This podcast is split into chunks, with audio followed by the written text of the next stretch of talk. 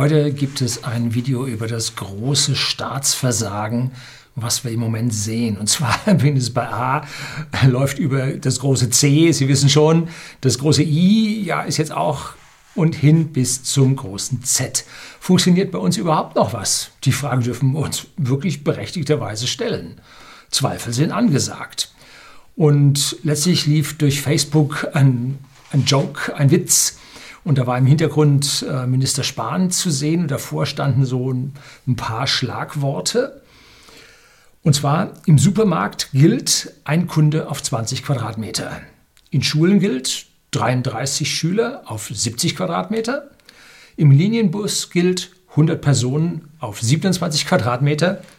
Was gibt es da nicht zu verstehen?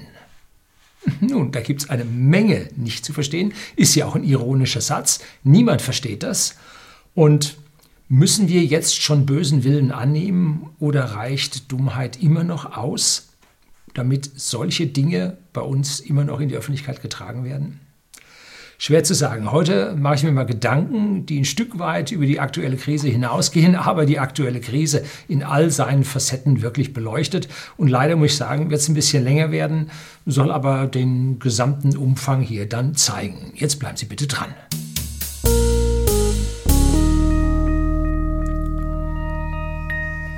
Zunächst mal ein Disclaimer. Dieses Video kommt nicht auf YouTube, sondern nur auf den alternativen Kanälen weil ich mich der Gefahr aussetze, dass mein Kanal hier gesperrt wird. Aber ich bin ja nun kein Leugner oder sowas. Ich halte Covid-19 für eine blitzgefährliche Krankheit für die entsprechenden Zielgruppen. Das ist richtig gefährlich, das tötet, das wütet, dieses Virus. Also da ist keine Entwarnung angesagt. Aber die Hauptproblematik ist die Verbreitung des Virus über die Luft und dass es diese entsprechenden, in Anführungszeichen, Zielgruppen, Marketingausdruck blöd, äh, die entsprechenden Risikogruppen dann auch erreicht. Glücklicherweise geht es nicht direkt über die Luft, sondern wohl über Tröpfcheninfektionen. Das schwächt die ganze Geschichte ein Stück weit ab. Aber so über die Tröpfchen ist schon schlimm genug. Wir müssen also die Ausbreitung verhindern, wenn wir die Bevölkerung schützen wollen. Soweit okay, herrscht Einigkeit. Dazu gibt es zwei Möglichkeiten. A, Personen zu trennen und B, wenn sich Personen nun treffen, sie von den Tröpfchen zu trennen. Das ist pure Physik, das ist ziemlich einfach, sollte in jeden Kopf reingehen. Nun findet die Übertragung überall dort statt, wo die Menschen sich in Gruppen aufhalten. Äh, auch klar ist, wer sich im Freien aufhält, wo diese Tröpfchen sich nicht anreichern können, wo sie nicht schweben, sondern weggeweht werden ähm, und sich wohl diese Viren in diesen Tröpfchen nicht so lange halten, äh, gibt es draußen weniger Ansteckung als drinnen. Ja, drinnen ist häufig mal gar kein Luftaustausch. Gebe ich demnächst mal ein Video über ja, die Auslegung, thermische und Lüftungsauslegung von Häusern. Ja, nicht zu viele Formeln, äh, worum es im Prinzip geht. Die radikalste und am besten funktionierende Methode wäre ein 14-tägiger, 100-prozentiger Lockdown. Schluss, aus und vorbei. Niemand darf hier eine Ausnahme machen. Alle müssen ganz massiv zu Hause bleiben. Dann wäre das Virus weg. Niemand darf die Wohnung verlassen. Aber die Bevölkerung muss das 14 Tage durchhalten. Das ist jetzt nicht so einfach. Nämlich alles, was man braucht. Gut, Luft gibt es umsonst, wenn man das Fenster aufmacht. Wasser kommt aus der Wasserleitung, Strom kommt aus der Steckdose und Medikamente sollte man im Vorrat haben. Aber wenn man nun ärztliche Behandlungen direkt braucht, hm, ist ein bisschen schwierig. Mit einem begleitenden Gesetz könnte man die Auswirkungen auf die gesamte private Wirtschaft hier abschwächen, dass man im Prinzip sagt, wenn der Bürger 14 Tage nicht in die Arbeit kommt, dann kann man ihn dafür nicht rausschmeißen. Ne? Also wir machen 14 Tage komplett zu und dann läuft sich dieses Virus im wahrsten Sinne des Wortes tot. So, dann wäre es vorbei. Aber es fehlt ja schon an so vielem. 2016 gab es bereits einen Aufruf vom Bundesamt für Bevölkerungsschutz und Katastrophendingsbums. Irgendwie so heißt das.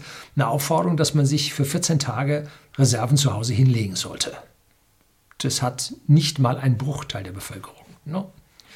Da haben die Vorräte im Kühlschrank schon ein kleines Pelzchen. Der Rest ist in Bewegung. Ja, also da geht nicht so wahnsinnig viel. Und dann kommt Wasser und Strom ja nicht ganz von alleine ins Haus. Eine gewisse Menge Wartungspersonal braucht man, die draußen sein müssen. Dann gibt es Leute, die wirklich krank sind, denen man helfen muss. Äh, Leute, die immobil sind, denen man helfen muss. Also so ganz kann man diesen totalen Lockdown nun nicht einhalten. Ne? Wenn man nun sagt, okay, wir machen nächste Woche das für 14 Tage zu, um das hier auszurotten, das Virus, dann laufen alle in den Supermarkt und leer. Ne? Sie haben das schön am Beispiel Toilettenpapier gesehen. Ähm, deshalb müsste man permanent die Bevölkerung ein bisschen aufrufen. Nun legt man wieder was hin, nun machen wir ein bisschen. Es müsste präsent sein. Und wir persönlich äh, sind mit unserer Familie, mit allen Teilen unserer Familie locker für ein halbes Jahr autark wenn Wasser und Strom da ist. Wasser können wir zum See gehen, hier an Steinberger See, wo whisky.de, der Versender hochwertigen Whisky, seine privaten Endkunden zu Hause ist. Da gehen wir an den See mit dem Eimer und dann haben wir Wasser. Ne? So, also das ist jetzt nicht das große Problem. Äh, Strom ist es. Ne? Gut. Gut, im letzten Monat hätten wir dann auch nur noch Brot aus Sauerteig und die letzten Marmeladengläser. Äh, ja, aber wir würden sechs Monate tatsächlich durchhalten. Das ist mal eine gute Geschichte und anschließend müssen wir auf flüssig umstellen. Ja, das war jetzt, haben Sie mitgehört, whisky.de, da sind ein Haufen Kalorien drin, aber das werden Sie an anderer Stelle nicht überleben. Aber 14 Tage kann man das schon mal machen, oder? Ich habe es noch nie gemacht. Na gut. Ähm, Medikamente persönlich brauchen wir nicht. Meine Nahrungsergänzungsmittel, die ich nehme, die habe ich locker für ein halbes Jahr zu Hause und fertig. Aber solche Vorratshaltung, das lernen die Menschen heutzutage nicht mehr. Das ist irgendwo nicht mehr auf dem Lehrplan in den Schulen. Der Staat ist allgegenwärtig, der hilft und so weiter. Aber aufgemerkt, der Staat hält nicht mehr Nahrungsmittelvorräte für die Bürger vor. Das war vor 1989, als Kalter Krieg war, war dann tatsächlich Nahrungsmittelvorräte für die Bevölkerung eingelagert. Und die kamen dann alle naslang, mal wieder, wenn sie abgelaufen waren, nach fünf oder zehn Jahren, kamen die dann billig auf den Markt und die lagerten dann wieder frisch ein. Also da hat der Staat Vorsorge betrieben. Heutzutage die Schulden steigen ohne Ende und an diesen Stellen, ja, da hat man auch noch abgebaut und hat hier jetzt die Bevölkerung auf eine Just-in-Time-Versorgung umgestellt mit natürlich allen Nachteilen, die diese Versorgung dann an dieser Stelle halt hat, dass halt nicht immer alles genau das da ist, wenn es auf einmal zu einer erhöhten Nachfrage kommt. So, ich verstehe, dass der Staat nun mit diesem 14-Tage-Lockdown nicht wirklich hin wollte, dass der da nicht den, aus dem Pushen kam. Ähm, diese Bevölkerungs, dieser Bevölkerungsschutz steht bei denen nicht mehr oben, sondern das muss der Bürger jetzt selber machen. Es gibt für die Städte noch eine gewisse Versorgung, aber das Land, so heißt es offiziell, von der Dame vom Katastrophenschutz habe ich das im Interview gehört, das Land, das bringt sich schon selber weiter. Danke, Frau Frau, Frau Rätin oder was immer man dann da ist. Ne? So. Nun, da gibt es Bereiche, kommen wir jetzt mal ein bisschen zum aktuellen Thema, da steckt man sich häufiger an als an anderen Stellen. Manche Sachen sind unkritisch, andere Dinge sind kritisch. Und nun muss man die Bereiche identifizieren, wo es am meisten geht und muss die auch quantifizieren. Das heißt, man muss da Prozentsätze ranschreiben. Man muss schauen, wie viel Leute sich wo anstecken. Zum Beispiel hat man herausgefunden, in Schottland gab es eine Auswertung der Ansteckungsdaten, die man dann nachverfolgt hat, dass die sogenannte Hospitality-Branche, das sind äh, Gaststätten und Pubs und, und Bars, dass die nur für 1,5 Prozent aller Ansteckungen verantwortlich waren. Und die macht man zuerst zu. Herzlichen Glückwunsch, wunderbarer Wirkungsgrad, ganz toll geschafft. Ne? Also an dieser Stelle darf man sich dann fragen, was die dort haben. Und einem muss klar sein, äh, es gibt Bereiche, die, haben, die sind verantwortlich für 10, 20, 30 Prozent aller Ansteckungen. Das darf man nicht übersehen. Also man weiß, wo es ist. Und ganz sicher ist es, dass man sich in den öffentlichen Personennahverkehrsmitteln am meisten ansteckt. Wie gesagt, da 100 Leute auf 27 Quadratmetern. Ne? Und dann niest dir einer ins Knick und dann hast du da eine jährliche Grippe. So, das ist mit ein Grund, warum ich öffentliche Personennahverkehrsmittel nicht verwende. Nein, ich fahre auch nicht mit der Bahn. Das hat sich spätestens jetzt erledigt. So, das sind die absoluten Ansteckungs-Highlights. Da steigen Leute ein, da steigen Leute aus, die stehen dicht aufeinander, gedrängt und so weiter. Und wie war es dann bei der Bahn, als dann äh, mit dem Lockdown die Nachfrage zurückging? Nun, man hat die Anzahl an Zügen reduziert, damit die Auslastung in den Zügen wieder stieg. Ich habe nichts verstanden. Die Auslastung der Züge muss runter, damit man sich nicht ansteckt. Hm, ja, gut. Die wichtigste Waffe gegen Covid-19 ist die Intelligenz und der Großteil der Bevölkerung ist reichlich unbewaffnet. Ja, vom Staat gewollt. So, die anderen sind die Schulen. Wir wissen, dass wir 10 Millionen Schüler in Deutschland haben und dort hockt man nun zu 25 Personen in 70 Quadratmetern drin. Ja, im Winter kann man nicht lüften. Ähm, bei diesem öffentlichen Nahverkehr und den Schulen sind also Faktoren von 10 bis 20 gegenüber der Gastronomie deutlich angesagt. Ne? Und hier an dieser Stelle macht man die Gastronomie zu äh, und die Schulen hat man offen. Momentan jedenfalls. Ne? So geht es aus meiner Sicht nicht. Was hätte der Mann denn machen können? Nun, ich habe auch für whisky.de mir überlegt, ob wir hier äh, eine Zwangslüftung und solche Dinge anschaffen, was relativ aufwendig ist.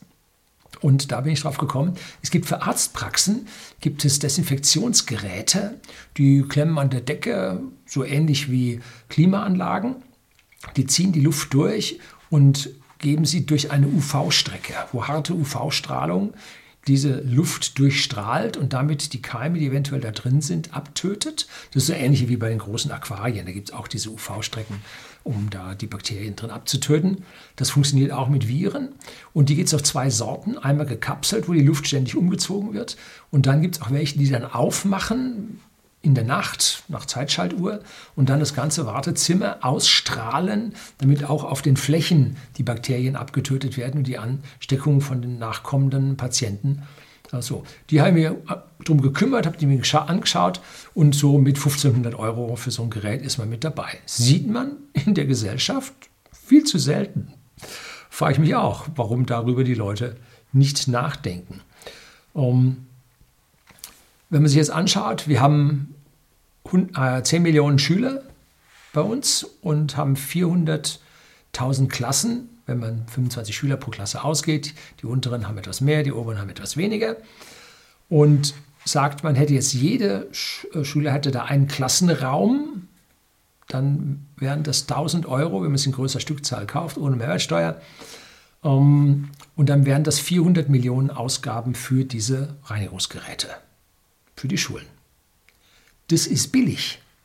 Jede Woche Lockdown kostet unsere Volkswirtschaft 8 Milliarden. 400 Millionen sind Pillepalle. Vor allem, das wirkt ja über viele, viele Wochen. Und diese UV-Strecken, da muss man nur alle Jahr oder alle paar Jahre muss man diesen UV-Brenner wechseln. Da sind nicht irgendwelche Filter drin, die man hier permanent wechseln muss. sind auch die Kosten, die laufenden Kosten sind sogar gering. Ne?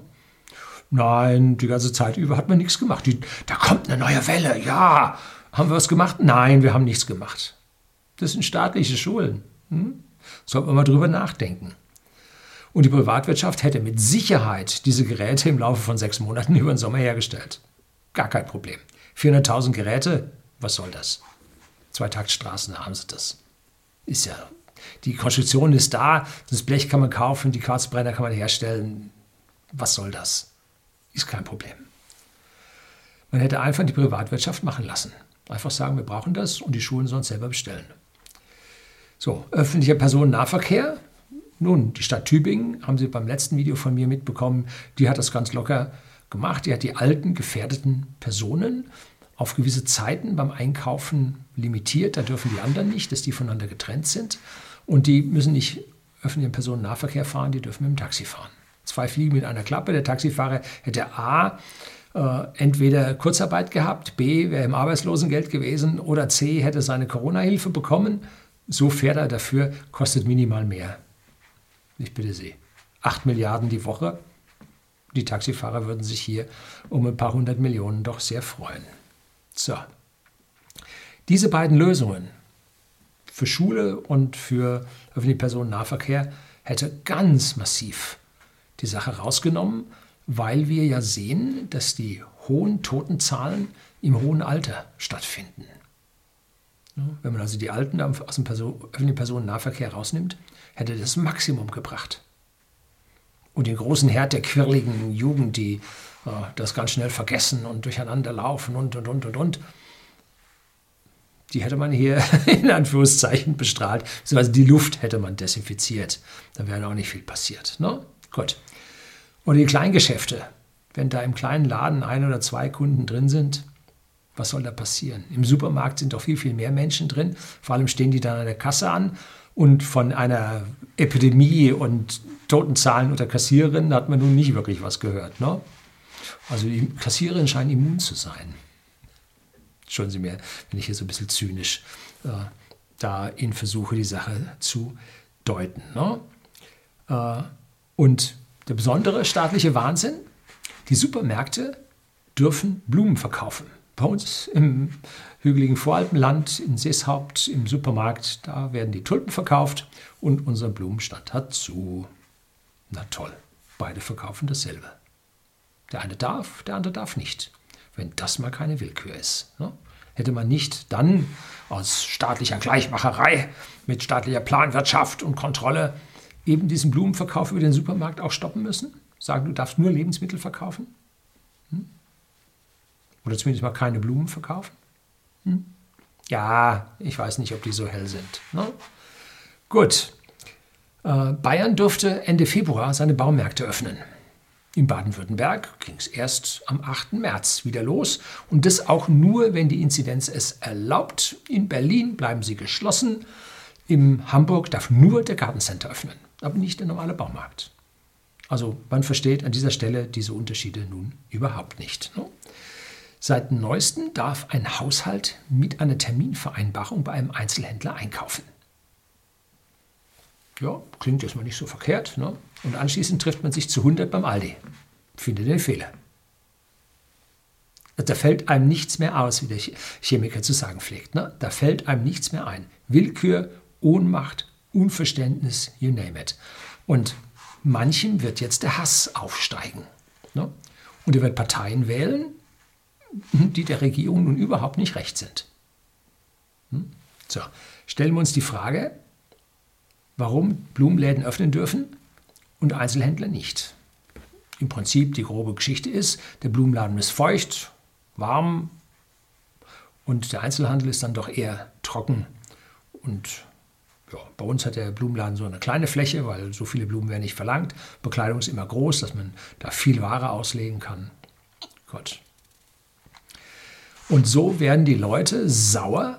Und es ist kein Wunder, dass die CDU von ihren 37 Prozent äh, wo sie in den Wahlumfragen vor ein paar Monaten, als sie hart durchgriffen und die Bürger geschützt haben, von den 37 Prozent, das waren immerhin, wie viel, 6,5 Prozent mehr, nein, 5,5 Prozent mehr als das Wahlergebnis der letzten Bundestagswahl, jetzt runtergefallen sind auf 30 Prozent in der neuesten INSA-Umfrage, das heißt unter das letzte Wahlergebnis. Wer so eine Katastrophe produziert, muss sich nicht wundern.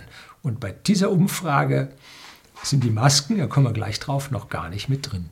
Das kommt dann noch oben drauf, beziehungsweise von oben noch weg. Ja. Ähm, jetzt kommen wir also zu den leidigen Masken. Hier kommt nun das Orwellsche Doppeldenk hinzu. Da hat letztlich einer unter das Video drunter geschrieben, äh, er hat das Doppeldenk gegoogelt. Äh, es ist ihm gerade schlecht geworden. Wie dieses Orwellsche Doppeldenk auf die heutige Zeit passt, es ist unglaublich, was der Orwell 1948 auf der Insel Jura, das ist eine Whiskyinsel in den inneren Hebriden, ähm, dort geschrieben hat und das fiktiv in das Jahr 1984 verlegt hat. Erst waren die Masken schädlich, nicht wirksam und sogar noch schädlich. Klar, man hatte das verpennt. Ne? Und ein Blick nach Asien hätte geholfen. Seit vielen, vielen Jahrzehnten laufen da Leute, die erkältet sind, mit den Masken rum. Und es hilft. Das ist ja nicht ein Placebo, das tun die ja mit Plan. Ne? Und wer Jahrzehnte diese Erfahrung hat, der sollte, äh, auf den sollte man hören, dem sollte man diese Erfahrung auch abnehmen. Aber nein, Masken sind schlecht. Wurde von unserer Propagandamaschine durch die Bevölkerung getrieben ohne Ende. Und als dann die Masken endlich kamen, da waren dann die Masken Pflicht. Ja, auf einmal waren sie Pflicht. Also muss man jetzt doppeldenkmäßig auf die andere Seite denken. Und als es dann FFP2-Masken gab, ja, wie kamen die denn zu uns? Da wurden dann auch die FFP2-Masken Pflicht. Ein Schelm, wer Böses denkt. Jetzt kommt also raus, dass innerhalb CDU, CSU hier die Maskenschieber unterwegs waren. Und da haben wohl einzelne Abgeordnete 12 Cent pro Maske bekommen. Und da sind Millionen Masken geflossen. Ne? Da schrieb einer auf YouTube, ähm, wir haben 709 Abgeordnete, zwölf Abgeordnete stehen unter Verdacht, bei diesen Masken sich bereichert zu haben, macht eine Inzidenz von 1600 irgendwas. Ne? Da sieht man dann, in welchen Größenordnungen hier diese mutmaßliche, so ganz bewiesen ist es wohl noch nicht, allerdings hat man die Abgeordnete aus der CDU, CSU wohl entfernt, um hier den gröbsten Schaden abzuhalten, wie hoch diese Inzidenz von diesen Maskenbereicherungen in diesem Parlament nun schon geworden ist. Wir müssen uns zusätzlich auch noch fragen, und da geht es jetzt nicht nur um die Maskenbereicherer, sondern allgemein. Der hat also 12 Cent pro Maske wohl eingeschoben als Provision. Was kostet eine Maske in der Herstellung? Es ist erschreckend, wie billig Dinge sind, die man in riesengroßer Menge herstellt. Ich persönlich gehe davon aus, dass eine Maske nur einzelne Cent kostet. Warum? Nun, man kann auf riesigen, schnell laufenden Maschinen in riesiger Menge diese entsprechenden Fließe herstellen und auf Stanzbiegeklebemaschinen kann man diese Dinge dann in Form bringen und die fallen da hinten raus. So schnell kannst du den Arm nicht aufhalten, wie die da rausfallen. Ne? Also riesige Mengen werden da hergestellt und in kürzester Frist kamen dann aus China mit den Frachtflugzeugen zig Millionen, hunderte Millionen Masken zu uns nach Europa. Ähm, ja, warum? Die brauchen doch ihre Masken selber und so. Und die haben die Maschinen einfach drei Schichten gefahren. Und schon gab es da die hunderte Millionen an Masken und die Fliese waren auch da und so. Es war alles da. Ähm, man hat nur bei uns gesagt, nein, Masken ist nicht. Ne? Gut, man muss halt ein Weichen warten, bis die produzieren. Ne? Aber da ehrlich zu sein und sagen, ja, Masken sieht sinnig aus, aber wir haben jetzt keine, äh, hat uns überrascht. Das tut sich kein Politiker an. Ne? Wenn ein Politiker überrascht wurde, dann überrascht ihn auch das nächste Wahlergebnis. So, Ganz schwierig. Wir persönlich haben für whisky.de äh, uns Masken gekauft gehabt und zwar auf dem Rückweg von der Antarktis, ich glaube es war 18. Februar. Ähm, da haben wir uns im Internet äh, so 25er und 50er Packs an Masken gekauft und da lagen die Kosten pro Maske so zwischen 25 und 50 Cent. So, das war schon mal ein üblicher, normaler Aufschlag für die Masken, die da aus China kommen und dann umgeschlagen werden. Ja, ganz normal. Zehnfache nimmt man. Ne? So. Dann haben wir letztlich dann einen Gutschein bekommen. Zwei Gutscheine über jeweils drei Masken. Und dafür, für diese sechs Masken, musste ich oder hätte ich zuzahlen müssen 4 Euro. Das heißt also, ich hätte 67 Cent pro Maske bezahlt. Kaufe ich die mir so, kostet sie 25 bis 50. Äh, lasse ich sie mir über den staatlichen Versorgungsweg mit den äh, lizenzierten Apotheken und einem Haufen Papier äh, liefern, zahle ich 67 Cent dafür. Na, raten Sie mal, was ich gekauft habe. Ja, aber die haben wahrscheinlich nicht den richtigen Stempel drauf. Ja, haben sie nicht. Wird es einer merken? Nein. Werden sie schlechter sein? Glaube ich auch nicht. Die kommen aus derselben Maschine. Tja. Außerdem sollte man sich jetzt mal überlegen, was für ein Müllproblem wir mit den Masken haben. Diese Fließstoffe, die da drin sind, das ist Sondermüll. Ne? Den dürften Sie eigentlich, ja, wenn in die Müllverbrennung geht, dann können Sie den in kleineren Mengen können Sie den beimischen, ansonsten müssen Sie den mit Sondermüll entsorgen. Ich habe einen Bekannten, der hat Verbrennungsöfen für Krankenhäuser in Betrieb genommen. Da wird dann Spritzen, Masken, Fließe, Verbandszeug, wird alles da höchsttemperaturmäßig verbrannt. Ne? Ja, also ein Restmüll sollte das Zeug eigentlich nicht. Na gut, da schmeißt man es halt in die Gegend. Man sieht ja überall Masken liegen.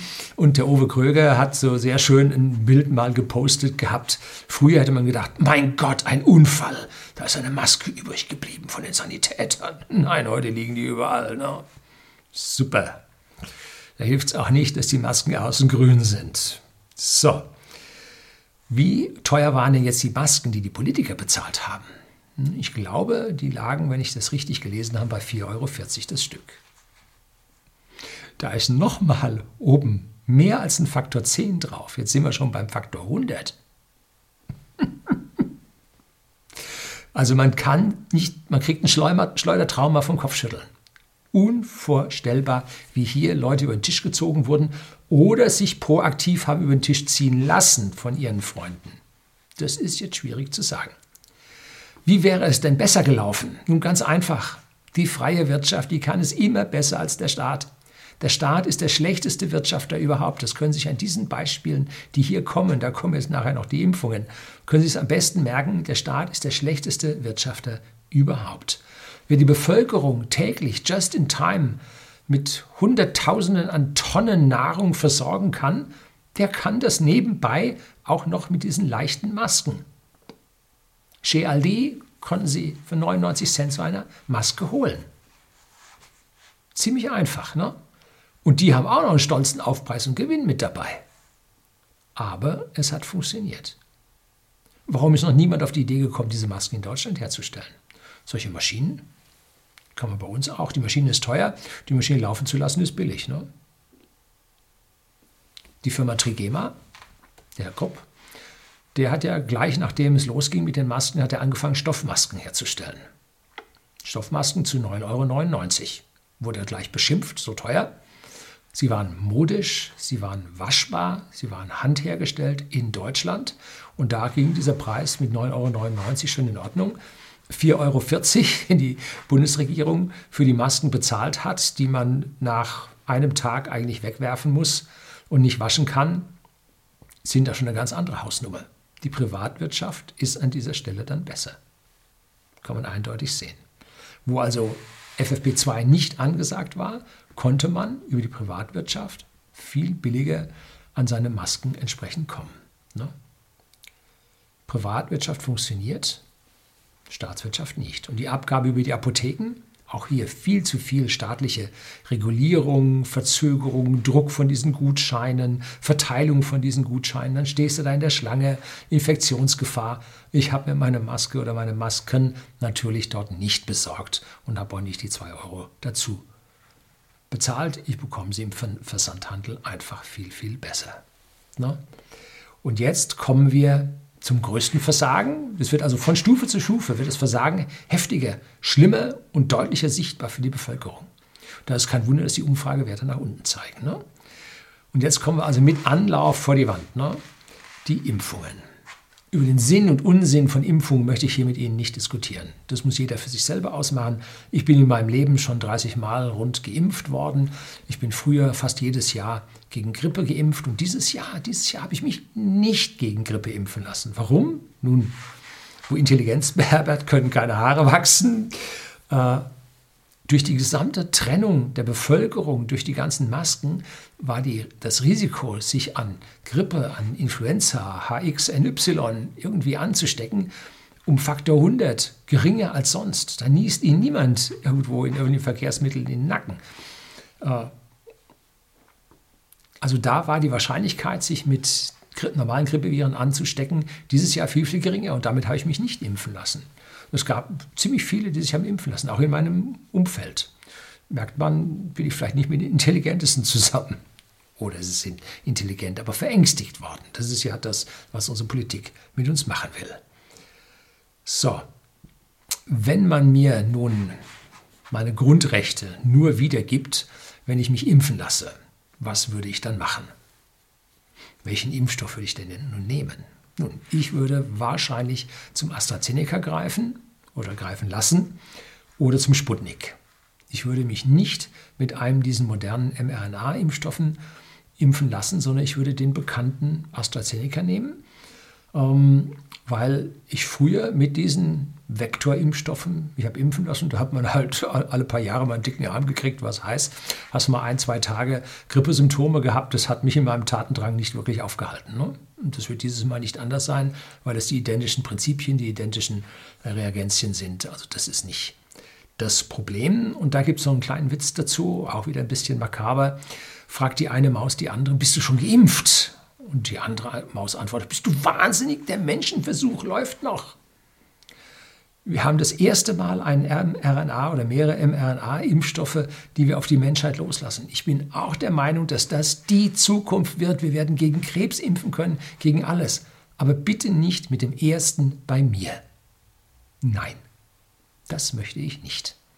Und wenn man mir nun meine Bewegungsfreiheit nimmt, wenn ich nicht geimpft bin, dann werde ich mir halt so einen klassischen Vektorimpfstoff geben lassen. Aber Herr Lüning, da ist jetzt letztlich eine 49-jährige Dame gestorben, unmittelbar nach der Impfung mit AstraZeneca. Irgendwas mit Blutgerinnung war da wohl. Okay, an jedem normalen Grippeimpfstoff sind jedes Jahr Menschen gestorben. Das sind Einzelfälle, die eigentlich keine so große Aufmerksamkeit bekommen sollten. Natürlich muss man ihnen nachgehen, dass es keine Wiederholungen gibt. Ne? Das ist wie beim Auto. Wenn es da ein versagendes Bauteil gibt, dann gibt es ein, oder beim, beim Flugzeug, eine kaputte Triebwerksteuerung, gibt es ein Grounding, weil sonst Menschen sterben. Ne? Beim mRNA-Impfstoff hat man mitbekommen, zum Beispiel in, ich glaube, Uldingen war es, am Bodensee, da wurde das Kranken, das Altersheim durchgeimpft und nachher sind der ganze Abteilung vom Altersheim gestorben. 40 Leute insgesamt. So ging es zumindest durch die Presse. Und da darf man sich jetzt fragen, haben die Impfteams das eingeschleppt oder lag es am Impfstoff? Äh, große Frage. Hier sollte massiv eine Untersuchung laufen und bis dahin sollte man mit der Impfung mal unterbrechen mit diesem Impfstoff. Hm, nein, hurtig Augen zu und durch. Schwierig, ne?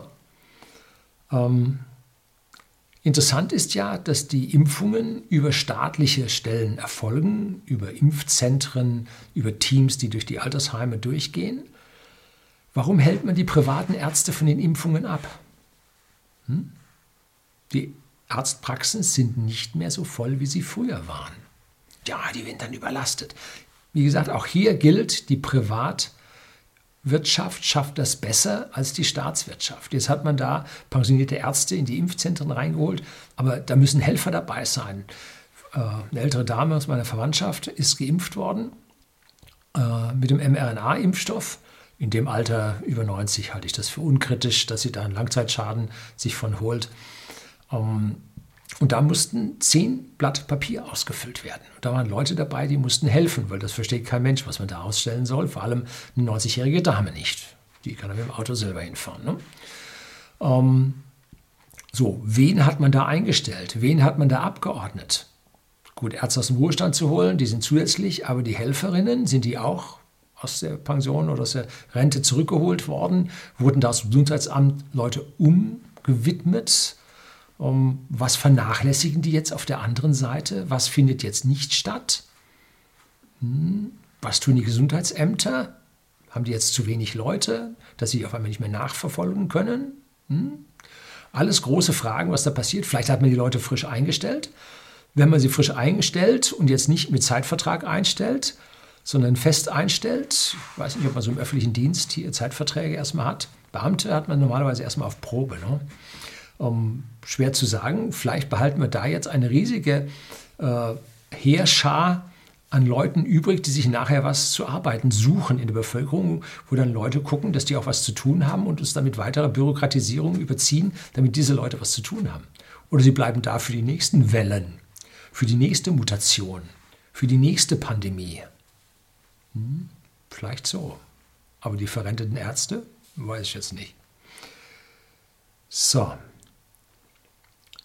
und jetzt regt man sich auf, dass es Vordrängler gibt. Ging massiv durch die Medien. 500 Leute haben sich vorgedrängt. A, die haben sich ja wohl bei staatlichen Stellen vorgedrängt, weil die Privatwirtschaft war noch nicht dabei. So, wer also hier einen anderen Anschein erwecken will, der Staat hat bei den Vordränglern versagt. Ganz große Katastrophe, ganz schlimm. Ähm, es sind doch nur 500. Was ist denn schlimmer? Viel, viel schlimmer ist, dass Hunderte oder hundert Millionen Impfdosen fehlen. 100 Millionen zu 500. Das muss doch jedem eingehen, dass diese Impfdosen, die fehlen, die reinste Katastrophe sind. Ne?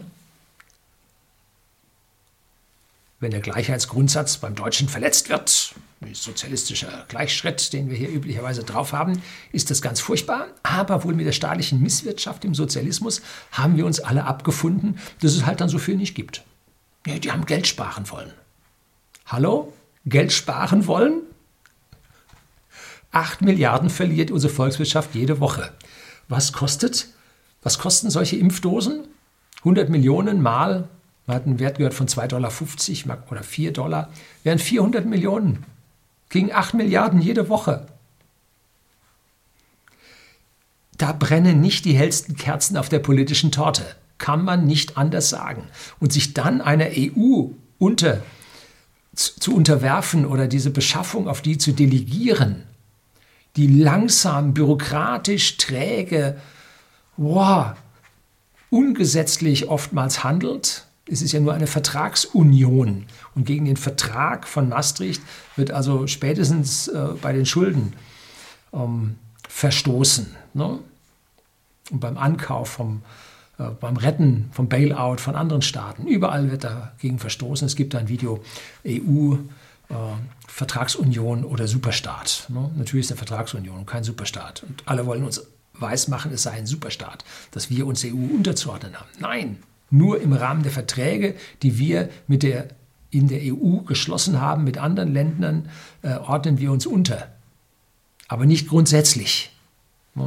So. Und da haben wir dann so ein ganz tolle, tolles Triumvirat aus Frau Merkel, Frau von der Leyen und Frau Lagarde, drei alte weiße Frauen, ähm, die jetzt an dieser Stelle nun wirklich nicht den besten, äh, das beste Licht äh, werfen. Nun gut, das sind auch die Dunkelkerzen. Ne?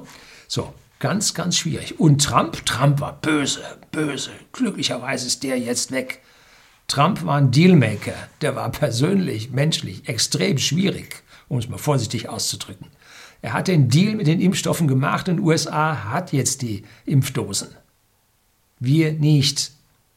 So, wer war besser? Herr Trump oder unsere EU und unsere Vordenker?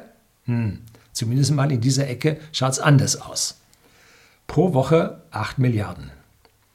Wer profitiert? Die Pharmaindustrie profitiert. Nein, ein Geheimnis. Ein Geheimnis, was verschwiegen wird. Die Pharmaindustrie, der geht es schlecht. Mhm. Habe ich in meiner Vermögensbildungsserie gezeigt. Da habe ich nämlich auch Pharmaaktien und die liefen gar nicht gut.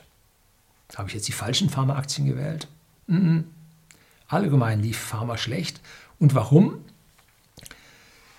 Es gab doch da zig und hunderte Millionen Zuschuss zum Impfentwickeln und so weiter. Aber durch jetzt die Trennung der Leute und die Masken sind die gesamten anderen Infektionskrankheiten massiv zurückgegangen.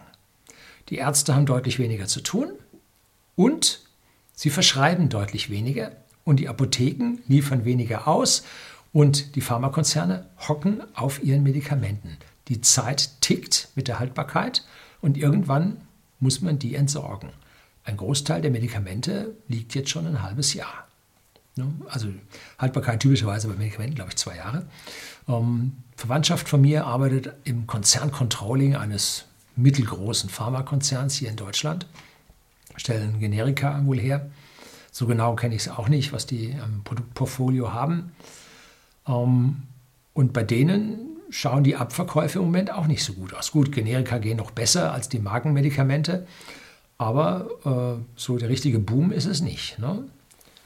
So, also es braucht dieses Jahr die Schnupfenmittelchen nicht, die grippalen Infektmittelchen braucht es nicht ne? zum Gurgeln und Nase frei machen und so. Altes braucht es nicht, weil die Leute halt sich voneinander getrennt haben und die restliche Infektionswelle auch nicht lief. Ne?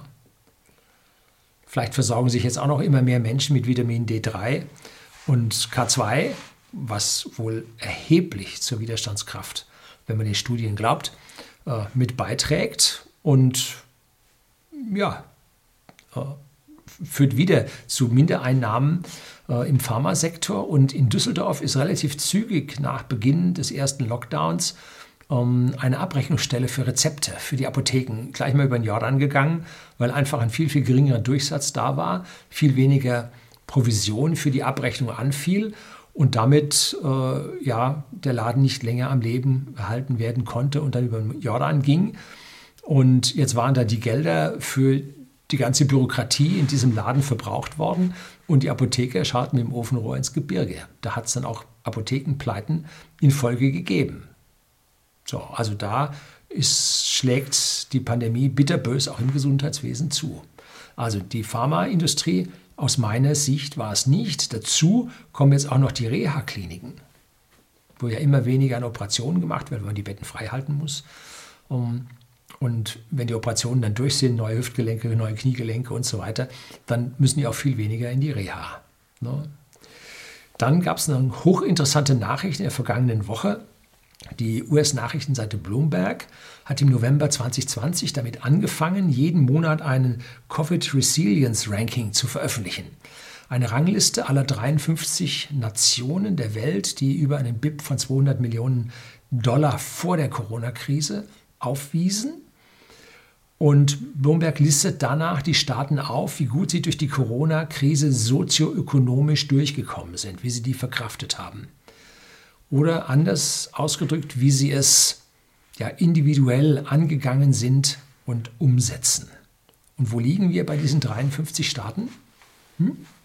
Oh, Platz 2, oder? Nein, Platz 34 hinter Rumänien und Philippinen.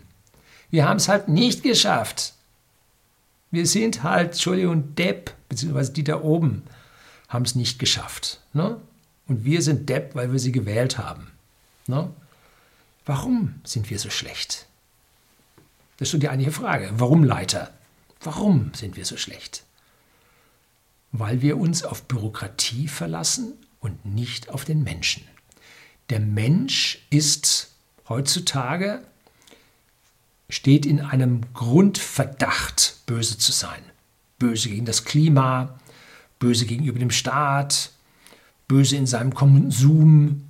Er muss überwacht werden, er muss geregelt werden, man muss ihm was verbieten und, und, und. Der Mensch wird grundsätzlich bei uns als böse angesehen, steht im Vorverdacht, äh, sich nicht richtig zu verhalten und muss deswegen mit Bürokratie geführt, gegängelt werden, damit das alles auch seinen sozialistischen Gang geht. Ja, schlimm. Nun, und diese Bürokratie versagt. Warum? Immer wieder Warum fragen. Je öfter Sie Warum fragen, umso bessere Antworten bekommen Sie. Nun, wir haben es hier mit einem Schulterschuss zwischen der Politik und der Ministerialbürokratie zu tun. Ich habe das bei Greensill mal angeführt, dass, nein, beim Max Otte, in seinem neuesten Buch, ähm, Die Krise hält sich nicht an Regeln, da hat er geschrieben, dass im Finanzministerium 2000 Juristen sitzen. Und ein Marktförderungsgesetz, bla, äh, das mussten sie außerhalb, extern sich von der Kanzlei schreiben lassen, weil diese 2000 Journalisten, sage ich schon, äh, Rechtsanwälte im Finanzministerium oder Juristen im Finanzministerium es nicht hinbekommen haben. So, also Politik und Ministerien schaffen es nicht und der arme Beamte in der Fläche, der mein vollstes Mitgefühl hat, wird jede Woche mit einer neuen Sau konfrontiert, die durchs Dorf getrieben wird. Dabei hat er die alte noch nicht mal verwurstet. Ne? Ähm, jedes Jahr eine große Grundverordnung von der EU, verschärft durch Gesetze von uns Deutschen noch dazu.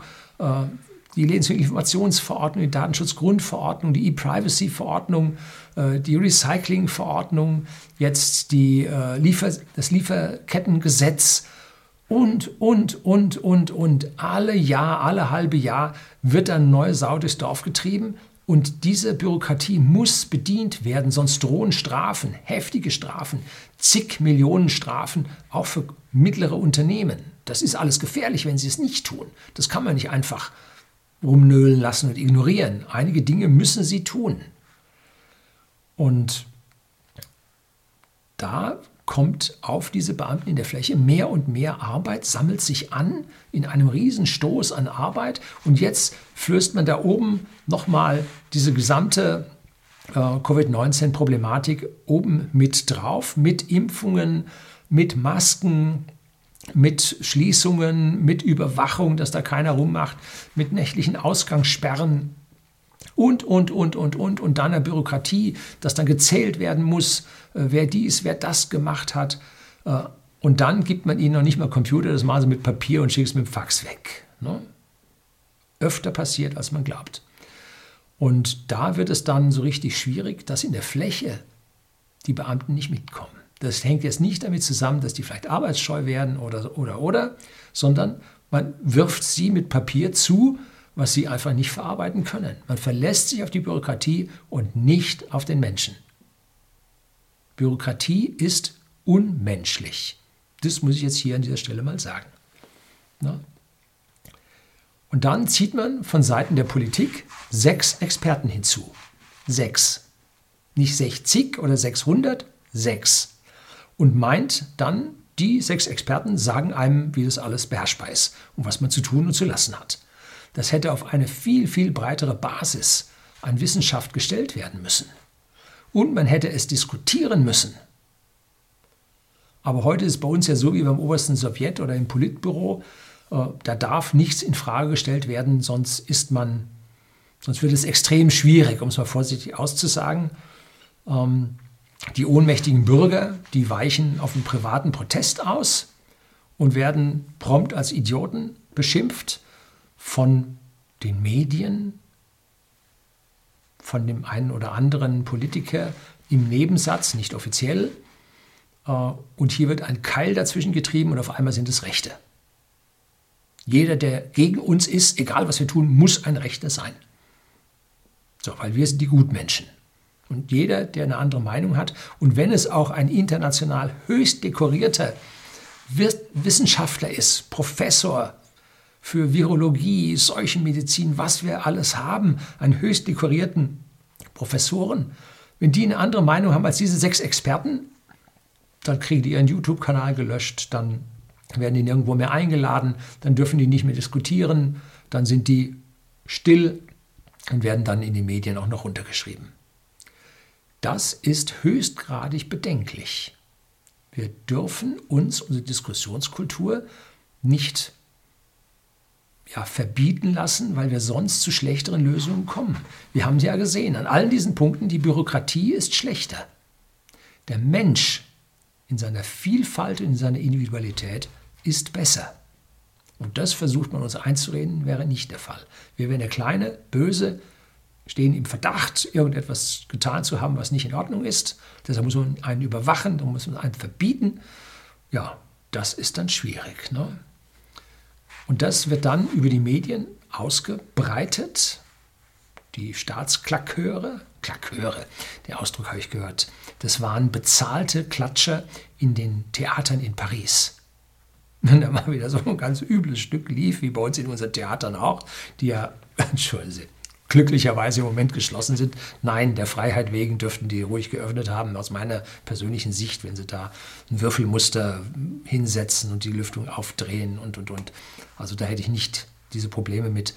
Aber äh, da klatscht man hier nun, lässt die Medien klatschen zu Dingen, die aus meiner Sicht schwierig sind. Kein Wunder, dass die Auflagenzahlen dieser Medien steil auch in dieser Krise nach unten zeigen. Anfangs äh, zeigten die Zahlen im letzten Frühjahr eine leichte Erholung, weil jeder was wissen wollte und sich informiert hat.